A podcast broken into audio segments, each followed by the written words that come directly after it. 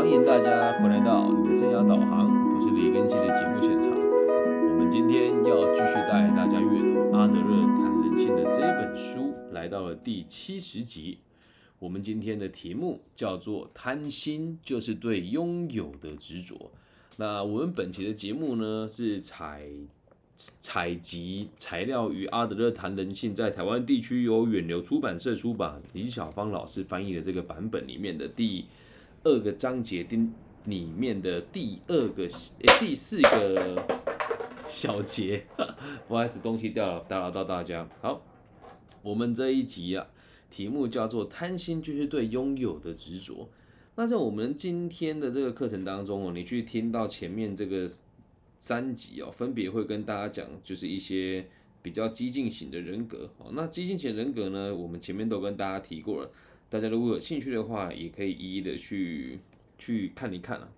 我们有概述过虚荣心与去企图心哦是什么样子哦。那激进型人格第一个是虚荣心与与企图心，那第二个呢就是这个所谓的，诶，我看一下，第二个呢就是所谓的这个嫉妒，那第三个呢就是妒羡，那第四个呢今天要讲的就是贪心。其实这是有脉络的分布的哦。那现在我们就带大家来看这一集的内容是什么。贪心和妒羡的关系其实相当密切啊。那我们说过，妒羡就是这个害怕别人比自己好，跟害怕别人拥有比自己的多嘛。那有些人就会这个像狐群狗党一样，这就是所谓的贪心哦。有些人是因为害怕自己被比下去，所以才一群人一群人群聚在一起。那我们这边所提的贪心哦，不是只对于财产跟金钱的贪吝而已。还有吝啬于带给他人欢笑，跟不愿对社会人群贡献己力。我看到这里的时候，就在想说：我的天哪，阿德勒博士也太严格了吧！就只不过是因为，呃，我们没有办法，或者是不想要让社会付出更多，就可以被人家当做当做是这个贪婪跟贪心吗？我们继续往下看哦，就会知道阿德勒博士要表达的是什么。贪心的人在自己的周遭会筑起一道道的高墙，守护他们那可怜的财富。这句话讲的也很重哦。他说，贪心的人会筑起高墙，守护他们可怜的财富。所以，往往贪心的人拥有的都不是很多。此外，我们不仅发现企图心与虚荣心相关，还注意到这两者与妒羡也有连结。那如果我们说这些种种特质经常会出现在同一个人身上，一点也不夸张。所以说穿了，你会羡慕别人，在意别人，害怕别人比你好，或者是对拥有的执着，往往这些东西都是只要有一个出现了，其他东西也会跟着出现。所以阿德勒博士说，所谓的读心术并不是什么神奇的本领，只要在某个人的身上看到这上述的几个特质里面。的其中一项，我们就可以推断，其他的特质也必然是存在的。其实，在前面几章，我们一直跟大家讲哦，一切的来源都来自于贪念。那今天这个贪心阿德勒博士在这边讲的这么的重，他说，只要不愿意对社会、对人群贡献己力，还有不愿意给别人欢乐，就是贪心。我相信大家听到这边会觉得很纳闷，我们慢慢的说明给大家听哦。其实，在现今的社会当中，我们每个人呐，几乎都是贪心的，只是程度不一样而已。一般人呐，顶多会把这个特质隐藏起来，或者是假装自己特别大方，借此掩盖他的真面目。有些人看起来很大方，但实际上他就是为了让大家认同他而已。而这种行为其实和施舍没什么两样，表现出慷慨大方的一面，为了贬低别人，然后来抬高自我的价值。我看到这里的时候，在想说，奇怪，大方的人为什么会被阿德勒讲说是贪心的哦？我这边想到一个我的小学同学的一个真实的案例哦。他们家的环境非常好，然后这个同学呢，也不能讲偏差，也就是你每次跟他吵架的时候，小学三年级哦，他就会把你拉到旁边说：“你不要生气啦，我给你十块钱。”他真的用这种方法维持他的友谊，有没有效？我得告诉你，对，在我身上是蛮有效的。那这边会说他明明就很大方，你怎么会说他是贪心呢？记住，他的大方是有目的的，而且他用金钱收买你，在他幼小的心灵里面，也就会觉得他是老大。虽然他给我十块钱的时候是带着眼泪跟我讲说：“你不要跟我不好啦。”但实际上我们都知道，拿人手短，吃人嘴软。所以当时的我真是又短又软。所以要让大家理解一件事情：你周遭人大方不一定是真的大方，他只是希望大家可以认可他而已。这样子的状况，其实，在我们现实社会当中，其实不难发现啊。我周遭有很多这样子的朋友，有时候我觉得我自己也会这样。但是这种东西很难取得平衡哦。你说好像有点冲突，前面说不愿意对人群、对社会贡献，后面又说刻意装得很慷慨大方。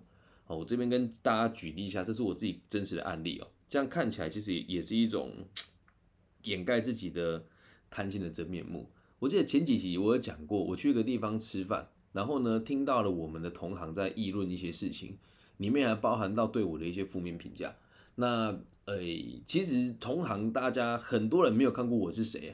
那当时我在的县市并不是中部然后一群人在吃，我就听到他们讲说他们的演讲啊，一个礼拜有三场就很多了啊。然后说什么有一些经纪公司跟他抽成啊，然后就说什么哎，我们做这个行业其实一个月有四五万块就觉得很不错了啦。但四五万块跟一般这个读书人哎，跟一般的这个呃其他行业的顾问比起来也算还不错了。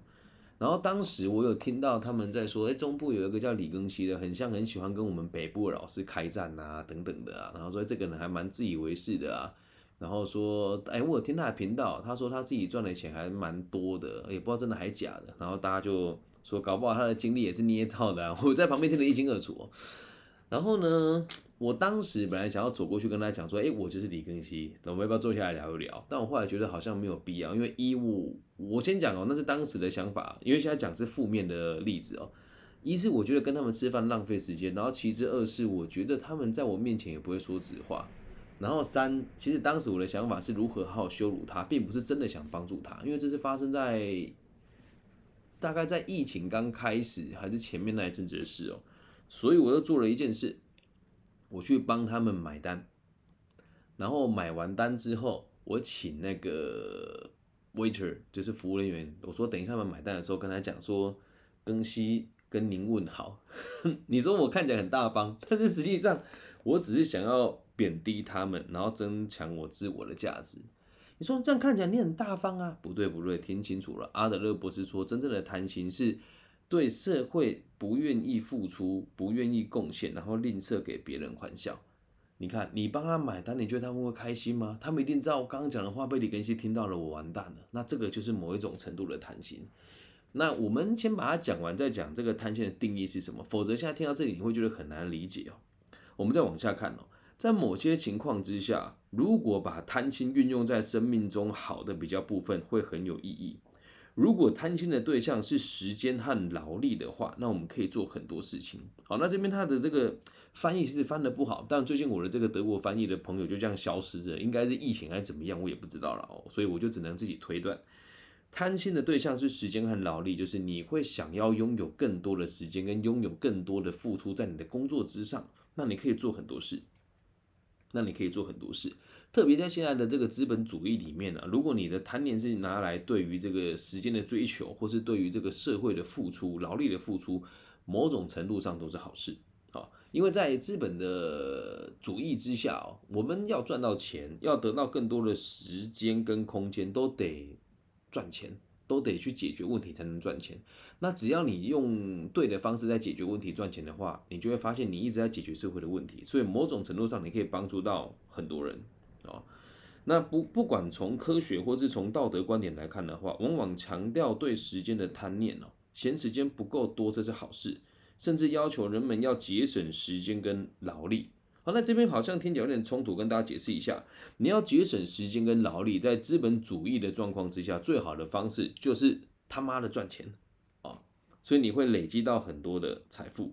理论上来，先听清楚喽。理论上，这这种说法好像非常好。可是当理论实际用到我们的生活当中的时候，你不管怎么看，你就会发现背后的出发点都是为了追求个人的优越感和权利。然后后面这句话讲的真的非常好，我希望大家可以记住哦。理论经常被滥用，节省时间与劳力，最后都变成把实际的工作压力转移到别人身上。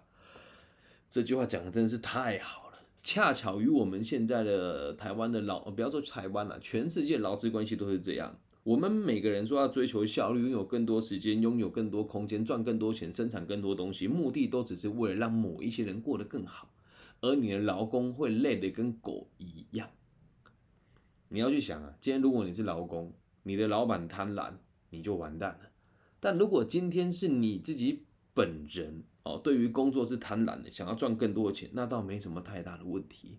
你说这跟贪念有什么关系哦？就是整个社会的这个氛围，大家都很贪婪。啊，那那等下讲，我讲一些这个时事的评论，让大家理解贪婪的本质哦。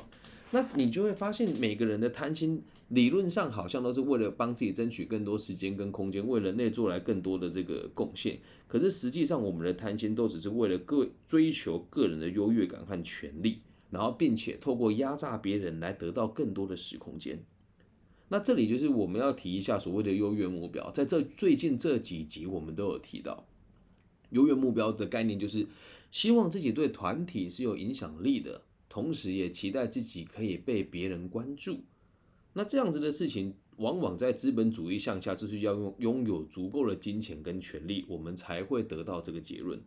所以，贪心这个东西是好还是坏呢？它是一把双面刃。当你想要拥有了很多又不懂得分享的时候，那这个就是所谓的贪念了。拥有了很多又不晓得怎么分享。人类所有的活动当中啊，都只能根据这套讲究实用性的普遍标准来衡量。这句话的翻译，我觉得也翻得还不错。人类的所有活动都只能根据这套讲究实用性的普遍标准来衡量。特别是在我们这种工业化跟商业化的时代，人类通常被人家当成机器。管理劳力的原则也被用于管理生活。这套原则如果用在工作之上，往往会被视为理所当然；但是如果用在生活，又容易造成人与人之间的疏离、孤立，并且破坏人际关系。看到这里，我特别有感触的原因，是因为大部分的这个心理智商的老师并没有商学的背景。那像我们做这种做生涯规划的老师，大部分也都只是在人资部门当小助理，就跳出来当专家了。因为像我们这种做到。中阶偏高阶的，有点通才，就是管理学用了两门以上的专精能力的人，往往是不会做我们这个生涯顾问的工作，因为对我们而言，这是非常赔钱的事，一年最多就只能挣你个两百万到两百五十万左右，这对一个有商学概念的人来讲是很痛苦的事情。所以大部分的老师在教人家找工作，都会说：“哎，我希望你们可以适才适所。”但实际上，我们都只是让我们每一个人在对的阶级被资本家。压榨而已，而这套论点跟逻辑在现在的管理学的这个领域当中，其实就是这么一回事啊。但大家不愿意去面对，所以大家都追求所谓的高效率、低成本，然后这个所谓的永诶永续经营这个假议题啊，就是尽可能的收收入提高，尽可能的成本往下压，而往往会被压榨的就是我们在第一线的劳工。所以这也是从我们很上层的这个。管理阶层或者是到政府部门的人的这个贪婪，所以导致现在整体的这个社会氛围这么的吊诡，这样大家能够明白吗？后面我会举几个真实的案例让大家理解哦。所以，我们最好要改变我们的生活态度，每一个人都一样，付出比吝啬还要好。这样子的原则绝对不可以从我们的生活环境中抽离，不可以伤害他人。一个会把人类福祉放在心理中心的人，是不会伤害别人的。书里面讲到这边就结束了，好像有点没头没尾。我来帮他做个注解，让大家更好的理解，在阿德勒博士当中对贪念的这个解释是什么。这时候我们就要扯到一个人，叫释迦牟尼，古印度的哲学家哦。那佛学一路源远流传下来，对于贪念这个字哦，是佛家五毒之首。佛家五毒就是贪嗔痴慢疑。反正我们今天讲的就是贪哦。阿德勒博士讲的有点绕口，那我们用佛学的角度出发，再用儒学的角度来切入，来让大家理解对于贪的概念是什么。他一直在强调一件事情呢，我们原本对于拥有的执着其实没什么不好，拥有更多。但如果拥有了以后，我们不懂得分享，那么你心里永远都是贫困的。刚刚我们在里面有提到一段说，他会在周遭，在他的心里筑起高墙，守护着他那个仅有。却非常微小的财产。人是这样了，当你囤积的越多，你钱赚的不懂得花，那就是贪念对于拥有的执着。你有钱的不花，那赚的有个鸟用啊！就像我一样啊，我的收入还可以，但我都舍不得花。唉，我每次做，其实最近越做越有感触。有时候我们花钱哦，也是从某种角度上在帮助别人。像我有时候会去按摩，我按摩都会去按那一种阿姨，生意不是很好，但能力很好，颜值不高的阿姨。对我而言，这也是一种分享啊。那有的人会小气到连给都不愿意给，那他连消费的动力都没有的话，某种程度上就叫做贪婪，因为他很害怕失去。而这里其实很难去理解的原因，是因为一般人，如果你没有贪婪过，你不知道什么叫贪婪；你没有拥有过，你也不知道什么叫对拥有的执着。所以人的贪念非常可怕，它是所有人类进步的原动力哦。我们讲科技始终来自于人性，而科技就是为了让人类越过越轻松。所以贪念从本质上会推动整个文化或者整体这个文明的推进，这是没有问题的。可是，当我们把它放到很小很小，放到你我身上的时候，你就会发现好像不是这么一回事哦。那我们现在讲一讲贪婪带来现在的社会制度是什么概念？我花一点时间跟大家分享，因为这个知道人不是很多，也大部分人也不会去做这种事情。你有没有发现我们现在的社会阶级是被分得相当明确且明显的？啊，如果你在直播现场觉得有同感的，帮我打个加一啊，加一个互动性啊。帮我打一个加一哦，你觉得这个社会的阶级是很明显，而且会觉得嗯很难理解的哦，帮我打一个加一啊，觉得你可以理解社会是有阶级，但觉得很奇怪，我来解释给大家听哦，完全都是来自于人的贪念。某一些嗯，比如说我们开了一间公司好了，我们希望大家可以闭嘴好好做事，你跟他解释再多什么公司赚多少钱，我的愿景是什么，员工听不懂，他只希望自己上班下班打卡拿钱回家。而在这样的状况之下，老板想要拥有的越多，他就会越吝啬给予你薪水，所以导致现在就是为什么呃贫富差距在全世界都越来越大的原因之一。那为什么会讲说佛家讲这个叫贪念呢？其实我们常常讲哦，方寸之宅也即可。什么方寸之才即可练心吗？还是什么？就是即可修身，或者即可，就是你只要有方寸之宅，就可以解决一切的事情。那这个方就可以，也就是可以完成你的生活基本的需求了哦。那方寸的这个解释，有的人是说这个眉与眉心之间，就是思想的时候闭气凝神，把精气聚精在这边，是一种说法。啊，另外一种说法呢，是说我们住的地方就那么大，你不管再怎么有钱，睡的地方就那六尺四尺的床。那你以后死的，不管你再怎么有钱，躺躺的棺材就那个四尺八尺的棺材也不会再大了，对。那你就算再怎么富有，你开车不过就是为了代步，所以除了这种基础的需求多出来的，叫做都叫做贪。那这个贪念并不是我们讲的说对钱财的贪念而已，还有任何对拥有的执着，我们就要为这一期做个收尾哦。你还记不记得刚刚我们有讲说，吝啬于贡献他人，或者是不愿意让他人快乐的人，都是吝啬的。为什么你不想让别人快乐？我讲一个我自己真实的案例给人家听。我们协会的秘书长，这一阵子我觉得跟他关系和谐很多。前阵子我跟他吵架，为什么呢？我都会觉得他跟某些人接触是没有意义的，是没有用的。因为他的专业是心理师，他对他的专业是有自信的。那当然从我角度出发，我会觉得很多心理师都是没什么用的嘛。这是从我的角度出发。然后当时哦，他会我我们要办活动或是开会嘛，那他就会常常经常性的要去协助其他的活动。以前我都会觉得，你去帮那些人就助纣为虐啊，一点用都没有啊。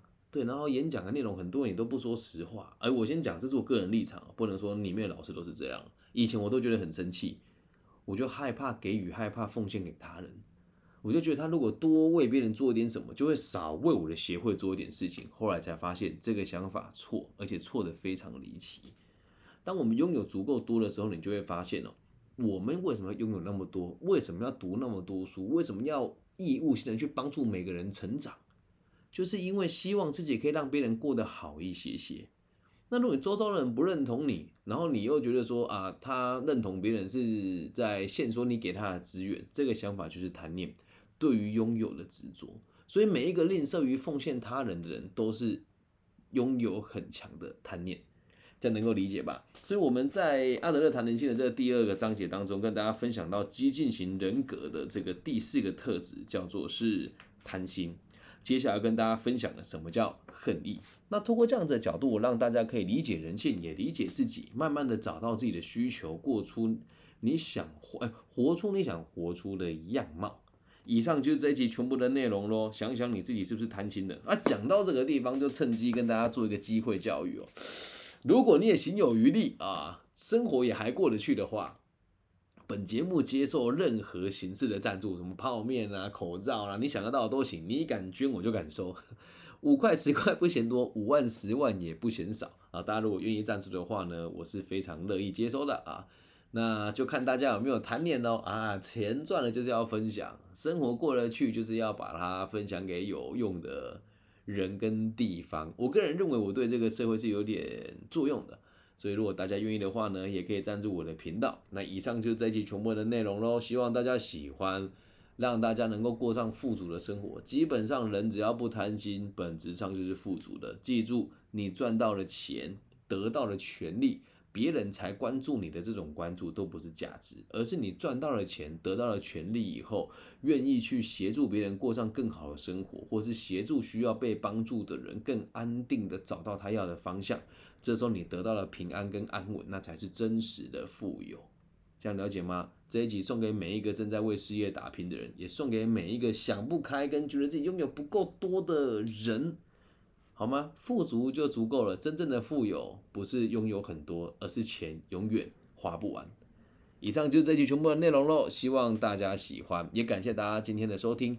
那我们会预计再花个十五到二十集左右，把阿德勒谈年轻这本书讲完。那未来我可能就会再把我们的专注点拉回到《论语》之上。那其实我们的节目这么做下来，大家的定位跟定向好像也很不一样，然后每个季度跟每个月份的受众也都不尽相同。反正听众朋友，你们告诉我你们想要听什么，想要学什么知识，我就会去学一学，然后告诉大家。那如果你们有觉得还不错的书，可以推荐给我，我会用这样子的方式，用深入浅出，然后用非常这个深层的方式来解析给大家听那我跟大家讲，就是不要推荐我读一些没什么鸟用的书。好吗？那如果你推荐的书对我来讲没什么鸟用，我会直接告诉你这个这本书没什么屁用啊，然后再告诉你没屁用的原因在哪里，好吗？大家也教学相长，如果你推荐的书还不错，我会愿意跟你学习的。我爱大家，大家晚安。希望我们节目的存在可以带给这个社会更多不同的可能性以及安定。希望收听这个节目的每一个朋友都可以平安、健康、顺心。我爱你们，大家晚安，拜拜。